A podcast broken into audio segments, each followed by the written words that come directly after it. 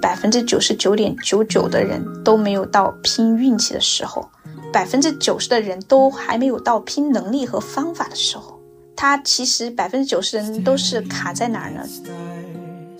就是要做一个积极主动的人，无论是做人还是做事。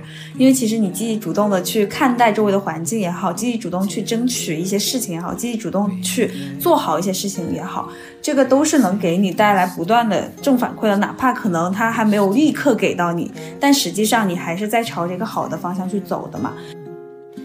呃，以为我做这么多领域，比如说我主业还在做，又在做马里奥啊，同时还有在做独角兽的那个辅导，包括我现在有了那个宝宝。很多人以为说我能够 同时搞这么多事情，以为我是擅长那个 multitask，呃，刚好相反，我最不擅长就是这个玩意儿。我最擅长是什么呢？在前途未知的职场轨道以外，寻找野路子的搞钱旷野，希望能陪每一个爱折腾的年轻人先找到一百万。欢迎来到满地找钱，我是今天的轮值主播四子妹妹。感觉即将是我们兔年的最后一期播客，然后，嗯，也是我们跟奥姐对谈的第二期播客。上期内容我们聊了聊，就是关于主业副业如何能够双双百万，以及还有很多薪资计算的秘诀，还有就是。我们如何让主副业互相反哺，促成自己更大提升的一些小的方法论嘛？那今天呢，我们也是收到了大家非常非常多的好评和建议啊，呃，大家都说想听一听更加一些实操的一些干货。那我们就迫不及待的邀请我们奥姐来趁热打铁，赶紧把赚钱心法这一部分再来跟大家好好聊一下。好的，大家好，我是马里奥奥姐，很开心今天可以跟思思妹妹一起跟大家去做一些分享。好的，好的，实在是太荣幸了。可能再深到就是说我们赚钱这件事情上面，我们可能还有一些心法和技法，我们想去探讨一些有没有一些比较共性的点，可以给大家做一个分享。嗯，那可能我第一个比较好奇的就是，因为真的赚大钱是需要一些特质的。不管刚刚提到，就是说我们有一定积累之后有这个操盘手的能力，还有就是说举例子的时候有说有一些呃人他在选择创业公司的时候，他其实也有很多运气的成分在；选择行业的时候，他也有一些抓住这个热点的情况在。那可能也比较好奇，就是我们如果想要赚到大钱的话，需要一些什么样的特质，以及能力和运气这种，我们到底哪个是更加重要的？呃，我只说。说大前提就是普通人出身，嗯，好吧，啊，就是不说这些本身自己出生就自带光环，他的见识，他有的资源，以及他最开始就呃培养的这些东西，其实我们没有办法去复制。嗯，是的。那这里面的话呢，其实你说这个赚大钱呢，首先我们要先定义一下这个大钱的定义，我们直接就给一个量级。如果你定义的这个大钱是年入，注意哈，这是每年年入千万。甚至是千万以上，比如说上亿，嗯，呃，确实不是普通人能够想的，啊，它是有运气的成分，就是时代的红利。比如说我们很多知名的企业家啊，房地产那一波，或者说是互联网这一波，以及他也需要自己的能力，这肯定的，运气跟能力一定是都有的。但是实际上，你去说一下，你要年入千万，或者说年入呃上亿以及以上。这个事情对我们普通人来说，真的需要那么多钱吗？呃，其实不需要的。呃，你说你如果就算是在一个一线城市，你能一个体面的生活，你也不需要年入千万吧，对吧？所以你去一直去关注，呃，揪着那个运气不放，说是所谓的这些企业家能够赚大钱都是靠运气，其实没有什么意义，因为他那个量级太大了，我们普通人可以去复制和达到的，其实很难啊。对。我这么说吧，你如果能够年入个百万，你在一线城市也应该很香了吧？是是，已经非常舒服了。你为什么一定要去想说，就是你要要做马云呢？我们自己可能要想清楚这个大钱的定义是什么。嗯，那所以这里面就有一个我的第二个观点，对于我们普通人，就是像奥姐自己也是非常普通，从小镇出来的人，在我们这样的一个出身的人，在当下这个时代啊。你如果把这个大钱定义为一个你在一个一线城市能过一个体面小康的生活，呃，就我只有直接把量级放在这里，比如说年入百万，就是你一个人年入百万，呃，不是累计啊，那个累计就没啥意义了。是，呃，其实如果我们把这个量级定义在这个前提下的话，呃，我可以说什么最重要啊？是你的态度最重要。这个 结论是哪来的呢？嗯，很好奇，因为这个视角之前没怎么听到过。我原来没做马里奥之前，呃，很多时候是有一些错觉，就是我所以为的，呃，不是事儿，但是可能在别人那儿可能就是个事儿。比如说我前面两天参加的那个个体创业者的培训，其实有一天半都在讲一些心理上的一些卡点以及心力，就是你自己的能量有多足哈。对于我来说，可能收获也有，但是远没有其他人那么大的收获。因为我自己是一个，可能你跟我对话也能感觉到，就是我的能量是 非常足的，呃，包括对是非常充沛，我没有太多的内耗在，我也没有太多的纠结，我也没有太多的去在乎别人怎么去嗯评价我、看我、别人的眼光，那个可能是在我年轻的时候，二十。出头的时候可能会存在一些啊，到现在这个阶段，一点这种心理的这些障碍啊，就是内耗所有东西，那个东西都不是在我身上会发生的事情。嗯嗯，但是呢，呃，我发现就是。这两场哪怕是个体创业者，就是这些在想要去寻求转型的一些人，他们身上最大的问题，这也是我这次参加线下的一个培训，我才发现原来他们身上真正的问题，或者说他们现在的卡点是在这里哦，还没有到具体去做转型、做个人创业这些具体的方法，比如说你是要做抖音还是做小红书，根本都没到这个层面，是在心理上的一些卡点，到底做不做？呃，怎么做？怎么做的意思是说。我要不要去跟人合作啊？我有点犹豫啊，呃，就是在这一些心理的卡点上面更多。呃，我有一个大的感知，原来我所认为的理所当然，其实对于很多人来说不是理所当然。因为我一直觉得说这干事就干嘛，这那么多 逼逼那么多干嘛，想那么多干嘛？这个是一方面啊。那以我自己现在一对一诊断过一千多个人，就是普通出身的人，这里面的样本既包含了非常牛的。比如说宾夕法尼亚大学毕业的学员，还有我们的那个二幺幺的九八五的同学，还有大厂的学员，还有一些就是普通的，嗯，学历可能没有那么高，在本科以下的一些学员。嗯，我发现呢，呃，最后的一个结论其实可能刚好也呼应了前面两天去参加的这个线下培训。呃，其实我可以说一个非常呃直接的一个判断，就是百分之九十九点九九的人都没有到拼运气的时候。啊，是百分之九十的人都还没有到拼能力和方法的时候啊。嗯，他其实百分之九十人都是卡在哪儿呢？就是卡在自己的心，就是态度，呃，思维上。嗯，他就会觉得说别人做得好是因为运气，呃，然后他自己活得不好是因为外界。比如说，呃，给我提问的太多了，我每天都是在这种被淹没在这种问题里面，啊，就是这个格式啊，大家都一模一样。公司这么不好，那么不好，产品这么不好，那么不好，这个行业环境这么不好，那么不好，呃，我该怎么办？我怎么卖嘛？他反正就不会说我自己这里不好，那里不好，我该怎么办？基本上一上来的给我提问的人，千篇一律都是这样的问题，连把这个东西都可以做成一个模板了。那其实从这里可以看到，绝大部分人是一个受害者思维。当出现问题、自己出现瓶颈的时候，第一时间他第一反应都是本能的去看外界出了什么问题，所以导致现在的一些问题自己发生在自己身上的一些结果的出现。好，这是一个第一个，第二个呢，就是他。永远就就是不会去踏出第一步，不愿意也好，害怕也好，或者说没有一个成熟的一个决策模型啊，就是这各种观望也好，反正他就不会去踏第一步。我给你举个例子，就非常连续剧啊，就是因为我做马里奥带了这么多学员之后，我发现就是经常会看到一些连续剧剧情 发生了，啊，好奇，嗯，有一个同学这个事情非常搞笑。在八月份的时候，他加入了我这边的会员，我有给他做一个诊断，我让他直接就是去解锁一个，那个时候其实才四百九十九的一个课就能解决他的问题。然后呢，他就观望啊观望，观望到十一月份呢，好，然后去解锁了。然后这个时候连续剧出现了，他解锁完，我们助教正要给他交付，就是在第二天他被裁掉了。哇，好抓马！然后就是。去做了一场直播，有跟大家讲，就是不要等着被裁这么被动。然后他又给我私信，他说：“奥姐接受你的批评，你的直播我都听到了，这个怎么怎么样？”我说：“希望你没有啊不高兴。”他说：“没有不高兴，呃，奥姐说的都是对的，确实是我自己太那个了。”然后表达了就是要立马入职一个公司，一定要好好学。然后呢，又发生什么连续剧情呢？他有一天又给我留了个言，他说：“奥姐，他说我要跟一个非常重要的客户马上要去讲方案，他说有没有 PPT 宣讲的课程？”我就截了个图，我说：“你买过的课里面最后一节课就是专门讲 PPT 宣讲的。”我说：“你问我这个问题的时候，你能至少看一下你买过什么课吗？”我说：“而且好像你还听过课。”然后这个信息发出去之后，他就没有再回我了。而且我直接跟他说，以后这种问题不要问我，问我小助手。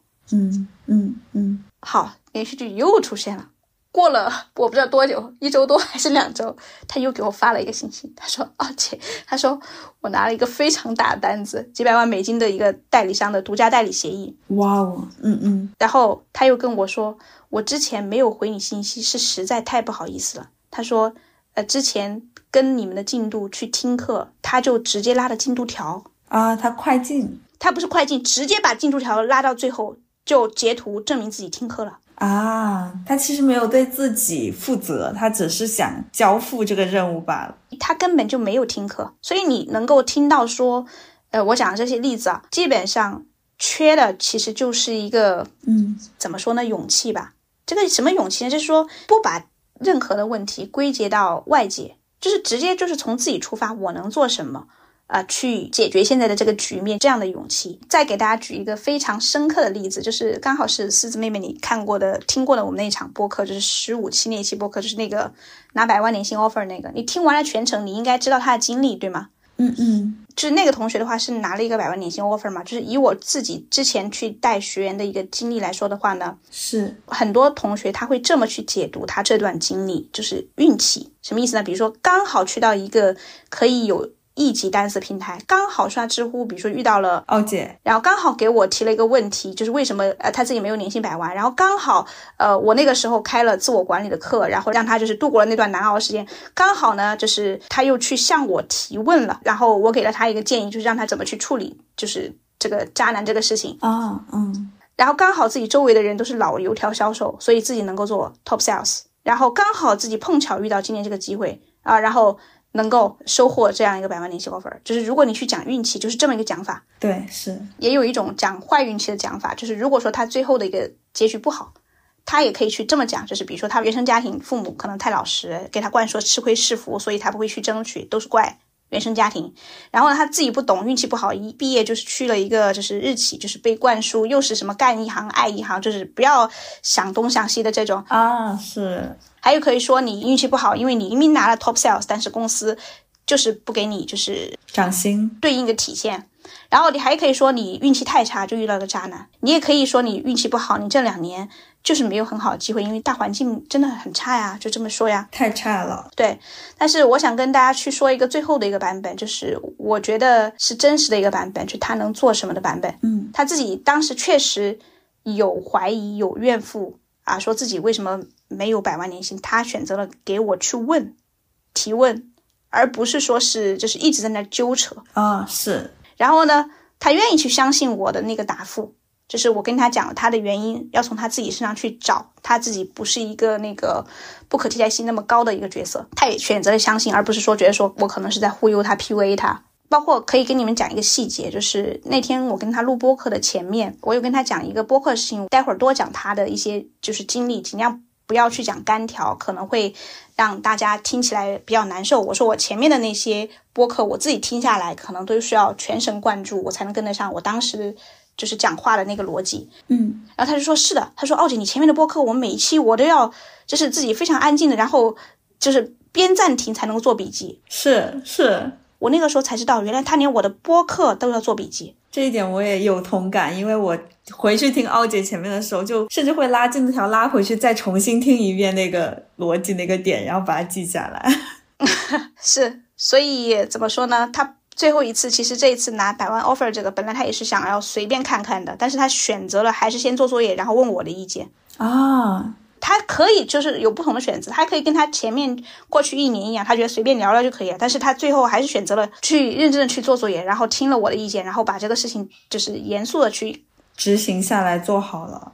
他本来不把这个机会当成是一回事儿。嗯嗯，用他这个故事跟大家去讲的，就是大家还是去用一个我可以有所选择这样的一个思维去看问题，而不是说讲运气的这样的一个故事啊，否则你会一直陷到自己的那种循环里面出不来的。太多投射在了外界，而不是自己的能力的话，其实你很大程度上就是在原地踏步。你以为你在等那个机会，实际上就是不进则退。是的，还有就是说，你去抱怨外界，怎么说呢？外界不可能围绕着你转嘛。是是是。第二个事情就是说，当你态度端正过来之后呢，你才能够到一个方法和能力的层面。但是实际上，以我自己带学员的来说的话呢，百分之九十的人其实不是卡在方法。方法上面，比如说我会教他怎么你去做销售，一定要瞄准目标。你执行上跟客户该怎么去对接，以及就是啊，你该怎么去判断你这个职位啊是 A 好还是 B 好？其实这个是一些方法层面的问题。但是以我带这么多学员来看啊，他们呃方法其实是可以被人学会的，但是前提是这个人愿意去学，以及他踏实去学啊是。绝大部分人远没有到，就是真正的去用方法，以及用这个方法去给自己能力加成的这样的一个地步，更多的是在呃挂在了第一步，踏出去这一步上，其实很多人就没有做好做到。对，甚至就是他的心里面都有一些没有。一直回归到自己自身出发，能做什么去改变这个局面？好的呀，那刚刚听奥姐说完这几个故事，我真的有深刻感受到四个字，我觉得对于我现在来说，就是体感最深的，就是要做一个积极主动的人，无论是做人还是做事。因为其实你积极主动的去看待周围的环境也好，积极主动去争取一些事情也好，积极主动去做好一些事情也好，这个都是能给你带来不断的正反馈的，哪怕可能他还没有立刻给到你，但。实际上，你还是在朝着一个好的方向去走的嘛，所以我觉得这个点真的是播客的朋友们听到这里，应该是可以去好好去对照自己，去调整这个心态的。对，其实思思妹妹，你如果有这样的一个积极的人生态度，你已经 PK 掉百分之九十的人了。以我现在诊断下来的一个感觉，嗯。嗯，哇，那我真的很荣幸。那我希望我们这期播客能影响到更多的人，让大家都有这个心态，我们才能一起的往，就是更好的方向去走嘛。嗯。然后还有一个也比较好奇，就是因为刚刚其实听奥姐有提到自己就是面对了这么多的用户，以及可能还有在做主业，在做副业。呃，我觉得其实这里有一个很大的环节，也是我比较困惑、好奇的，就是我们在这个赚钱的路上啊，就是我们刚刚有提到心法，也有提到说不用那么在意技法，但我觉得还有个很重要的特质，就是你的精力是不是充沛的，你要怎么去做好这个精力管理。然后我就觉得就。奥姐在这一块真的是天赋异禀吧？就是因为我，我为什么会有这样的感知？就是因为我周末的时候，我知道奥姐要去参加那个呃。培训嘛，然后我没有预期说我们周一就能录上这期播客，但是奥姐就是我每天早上醒来就大概七八点就能看到她给我发的消息，就是说她有在写这个提纲，就是在利用可能我们周末去学习前面这段时间，我就觉得奥姐在精力管理这方面肯定有很多可以给我们分享的，然后我也特别好奇。嗯，好的，就是因为我自己的自我管理体系里面实际上有分几个模块，一个是。你自己的一个啊日回顾，就是给自己的一个复盘和反思。第二个是怎么去识别最重要的一个事。第三个是你的精力管理。第四个是你的情绪管理。啊，第五个的话，可能还是一个就是冥想这个东西。给三个建议吧。第一个事情就是自我管理是所有的前提。我的自我管理里面其实包含很多要素。就是说一个目的的话，就是它让我一直对自己是有所觉察，而且让自己的状态一直能够去。啊，觉察到自己可能，比如说不好状态之后，能拉回来。我现在工作这么多年，包括现在做马里奥，可能你们看到我是因为说销售成就了我，但是如果说长远看来，到现在为什么偏偏是我？可能做销售做的不错的人其实也不少，为什么偏偏是我做了马里奥，而且能够做成功？为什么我又偏偏就是有这么多能力？比如说又能够写文字，又能够呃去。系统化的去把一些我的经验去总结，连销售这样的一个在外人看来非常不标准的东西，不可能标准的东西都能让我标准化。对，SOP 非常的强，就是这个能力。其实我也是周末的时候，呃，跟另外一个本来想要去做我现在在做的事情，但是没有一个好的一个入手点的这样一个人去聊的时候，我才嗯意识到，哦，原来这个事情也是我的一个强项。话说回来，呃，我希望大家就是能够去相信，就是说自我管理是你所有的前提。呃，如果没有我自己的这一套自我管理体系的话，可能现在就没有马里奥。前提是什么呢？就是你需要去给自己留白，你需要去有一个跟自己对话的空间。光这一点，绝大多数人都做不到。绝大多数人的状态更多的是像一个我有一个非常形象的一个比喻，就是陀螺。停不下来，而且是被外界那个绳子抽着转的那个陀螺，不是一个你自己在愿意转的，是你可能是说被你们公司需要说早上八点半要去打卡钉，所以你需要早上六点钟起来，不是说你想六点半起来，因为你老板交了一个事情，所以呢你需要去写这个汇报的 PPT，你是属于说一直都是被抽着转的这样的一个状态。基本上可能现在我这么说吧，就是这样的一个状态，可能就要社畜嘛，对吧？我们经常就是这么去给自己开一个开这样的一个玩笑啊。嗯嗯嗯，调侃自己。那实际上你怎么去脱离这个社畜的状态呢？那你需要留白，去跟自己去对话。我做自我管理是从一四年就有开始，但是真正稳定下来是二零年，呃，能够稳定给自己早上留一个跟自己对话的时间。和空间，就算我精力再好，我这么说吧，假如说我早上四点半起床，但是我用来干了一些杂事儿，但是对自己不重要的事情，或者说继续给我老板写 PPT，其实也没有什么用的。它必须是一个在这个时间和空间里面，必须是我自己跟自己一个对话。我接下来，比如说马里奥该怎么走？呃，接下来马里奥在这团事里面哪一件事事情是我最重要的？要么是说，就是呃这段时间是不能打扰的，让我去。高注意力去输出的东西，比如说像昨天早上我爬起来就是写了我们这个大纲，呃，写了可能快呃三千字吧。嗯嗯，那这个东西其实一个是非常高效的，我不会去等到我白天。有些同学会问我，你怎么在一些嘈杂的环境里面去保持高注意力集中？哇，我说不好意思，我不问自己这个问题，我不会做这个事情 啊。那我不会在白天来去写这个大纲的。啊啊，是，我会很尊重我自己的人性那一部分。对，不要逆人性。那我自己做日回顾已经好多年了，可能有啊，我二零一四年开始做的周回顾，做日回顾的话，可能是从一七年、一八年开始，二零年开始稳定，可能已经做了好，真的好多年了。这个呃，随便算都好多年了啊。然后，而且也可以跟大家说一个结论，就是因为我这边既教销售也教自我管理，我发现我这边销售啊，你优秀就是拿到结果，再加一个那个定语，稳定拿到结果的人。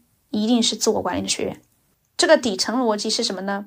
复盘的频率太高了，因为我每天复盘，然后我执行的频率也太高了。比如说我今天是周一，呃，思思妹妹跟你录这一期播客，如果我今天晚上发现说我就是这个播客好像哪里有点不太对，比如说节奏不太对，我就会在明天早上就去写那个复盘，写完之后，如果明天要再录播客，立马啊执行迭代，所以就是。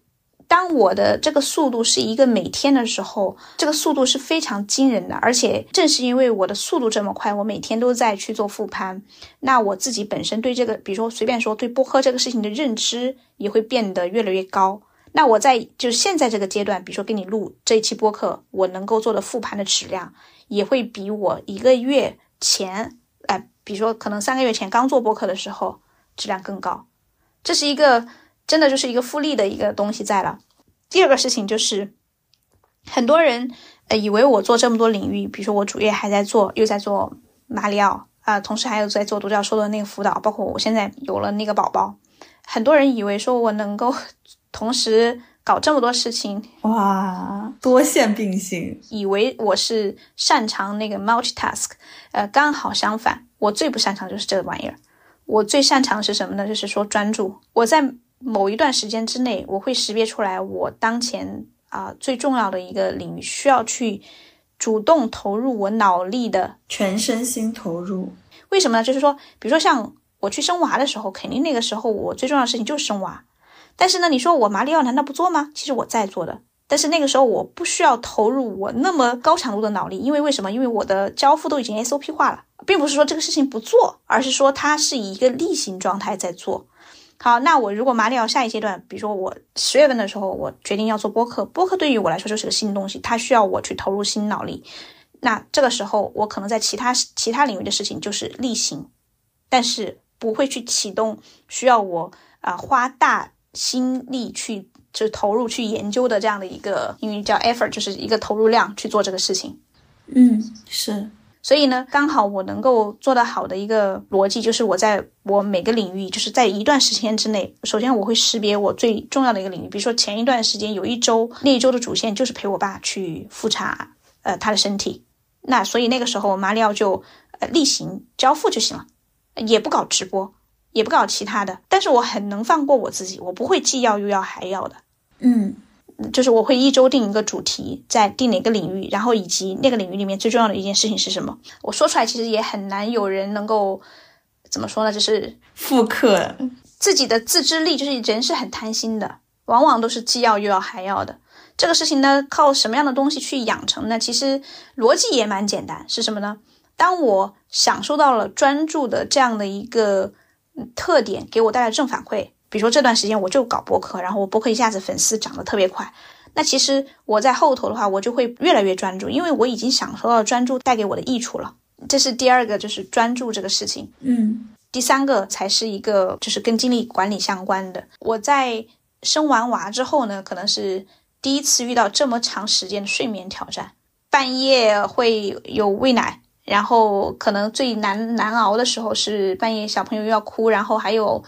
呃，你要起来三四次，嗯，这个事情是你你不可能有高质量睡眠，很煎熬。就是原来我会觉得说睡睡觉这个事情对我太容易了，因为我原来冥想都已经做了有六七年了，呃，我会用冥想的方式去睡觉，甚至呃，我有一个呃非常好的一个技巧，就是从这个客户到那个客户，比如说在拜访客户的路上，我会在那个打滴滴在前排，我会睡觉的。入睡的那个时长啊，我我基本上是秒睡，能够睡睡进去啊。羡慕，太羡慕了！用冥想的方式去睡觉是一个非常高效的一个睡觉方式。然后后头的话就是生产这半年多吧，整个嗯，我的睡眠质量会非常不好，所以就是我的工作效率基本上是不说打五折，可能打两折了。所以呢，其实想要跟大家讲，如果你想要去做好精力的管理的话，不要说什么咖啡啊，也不要说一些什么那个运动这些东西，我觉得都不如睡眠好。当你有一个高质量的睡眠的时候。所以我也建议大家去学习那个冥想。冥想其实有两种，呃，两种用法。一种是清醒的时候的用法，它是帮你集中注意力的。它用的姿势是正襟危坐的这样的一个姿势，就是让你比较费力才能够去维持的一个姿势。你用这个方式去冥想，去观察你的呼吸的时候，它起的作用是让你能够快速的注意力非常集中，而且能够对你自己的一个状态非常敏感的去做一个察觉。这是一个冥想在清醒时候的用法。另外一个冥想，你如果把它用到入睡的话，非常好使。直接你用数呼吸，就是观察你的呼吸的方式入睡的话，基本上是很快的。嗯，直接分享一个小方法。如果你是有睡眠障碍的人，其实有一个睡眠方法非常好，你不用听什么音乐了，那些东西都没有用。你直接就是睡觉之前深吸深呼，深吸吸到不能再吸，深呼不能再呼，因为这个样子的话。你会干嘛？你为什么睡不着？你肯定是在想事情，或者在刷视频，对吗？嗯，是。跟你说，你要深吸，吸到不能再吸，那是不是你的注意力一定要被迫转移到你的呼吸上？是的。你要完成这个动作，它就一定要把你的注意力转移到你的呼吸上面。基本上你这个样子十个来回就能睡着了。哇，我今天晚上就要试一下这个方法。我自己基本上三个来回就能搞定了。呃，哪怕是我比较烦的时候都可以，就是给大家这样的一个小技巧方法。如果说你你发现说你还是会走神，又在想你那些很烦人的事情，那你就干嘛？也有另外一种方法，数呼吸，吸一呼二，吸三呼四啊，就是这个样子。嗯嗯嗯，就数一二三四啊，就这样。只要你转移你的注意力，把注意力从你的很烦人的事情上面转移到你的呼吸上面，这么单纯的事情上面，你就能很快睡着。好的，又学会了。我感觉刚刚奥姐分享的这三个点，真的是让我觉得就是非常非常可实操。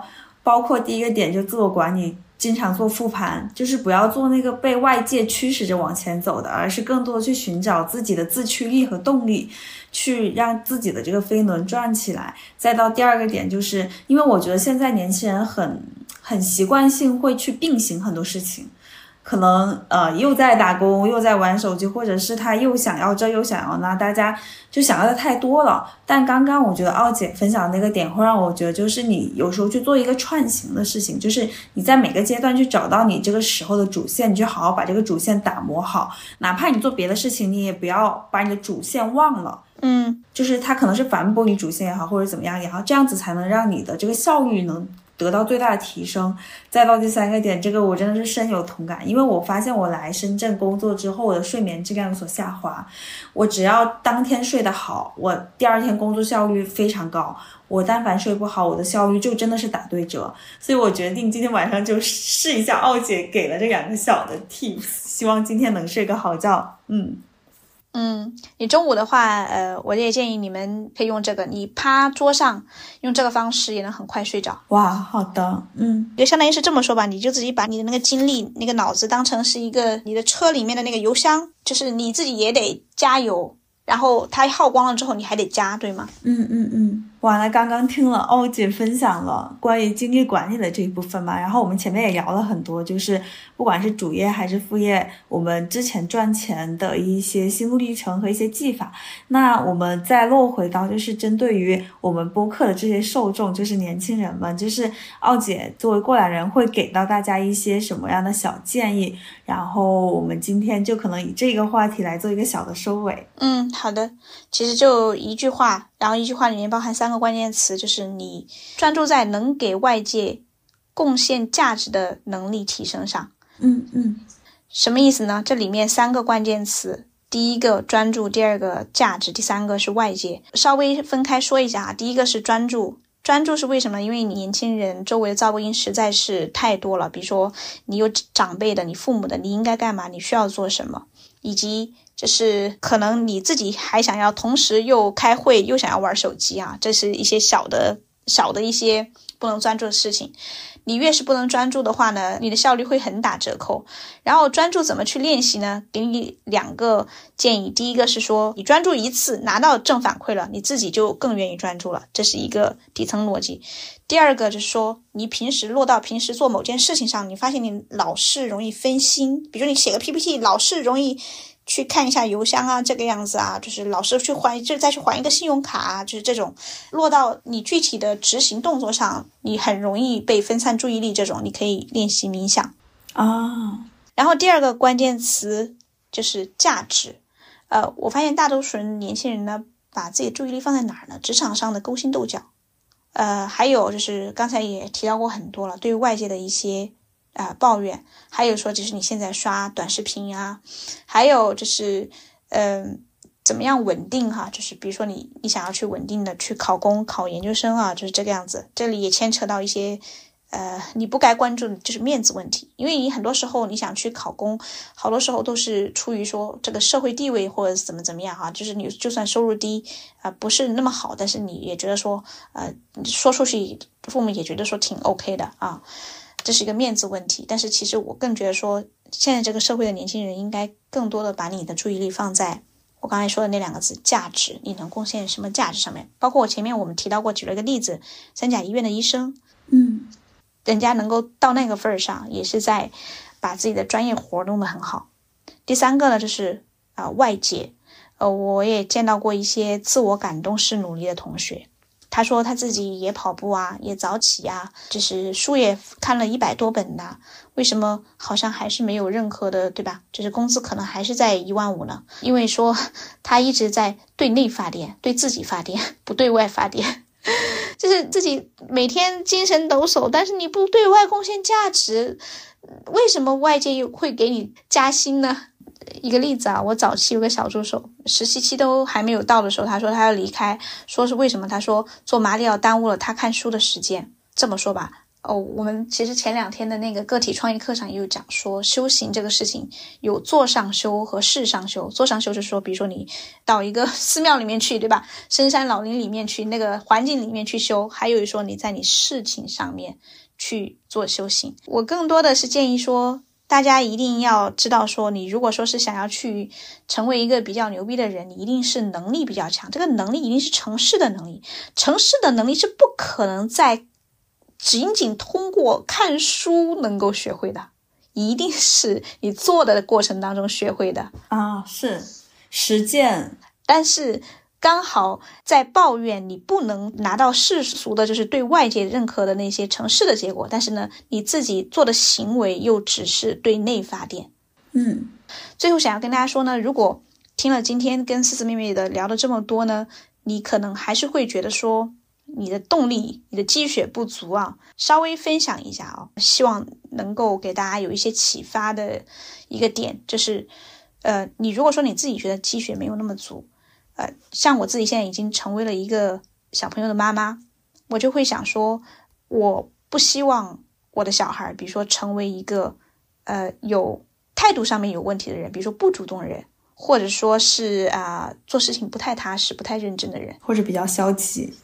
对我更希望他成为一个乐观的、主动的去把握自己人生，然后而且能够踏实的去做事情的这样一个人。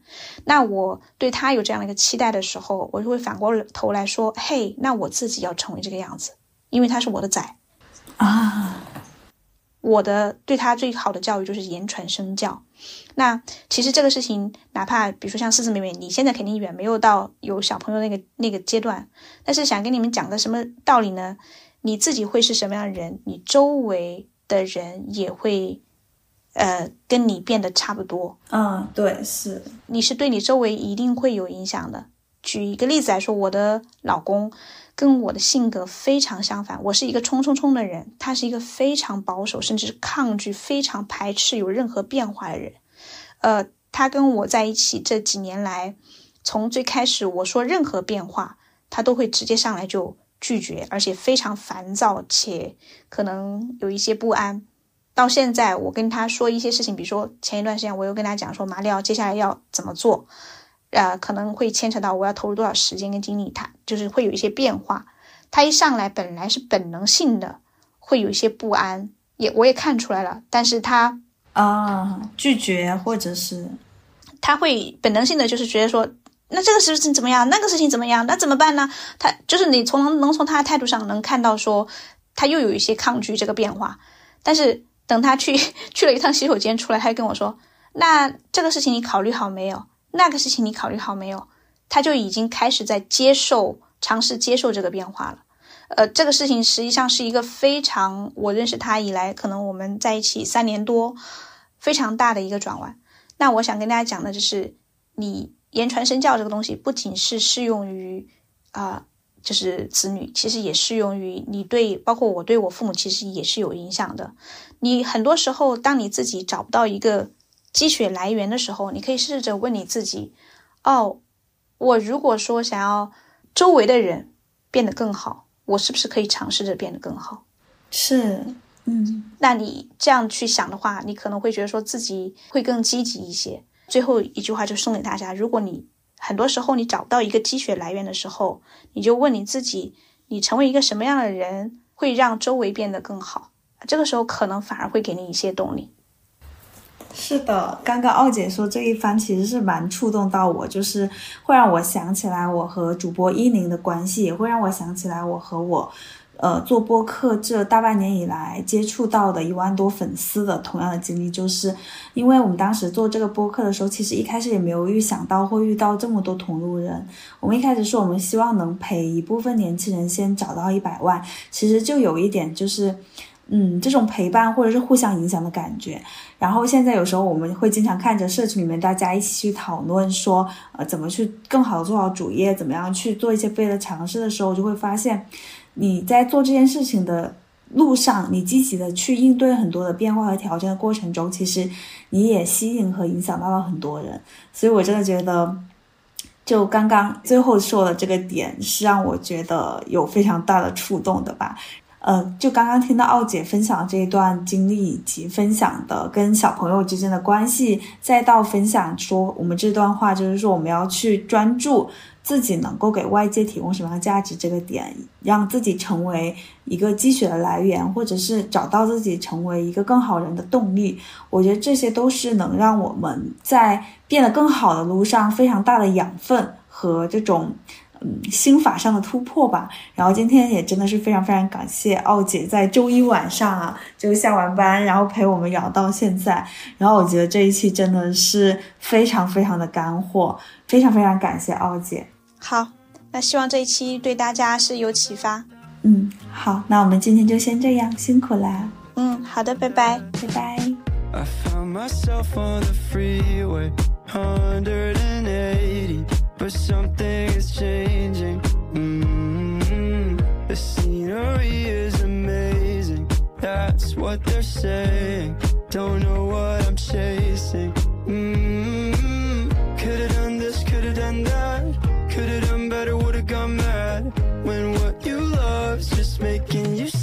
maybe you should move on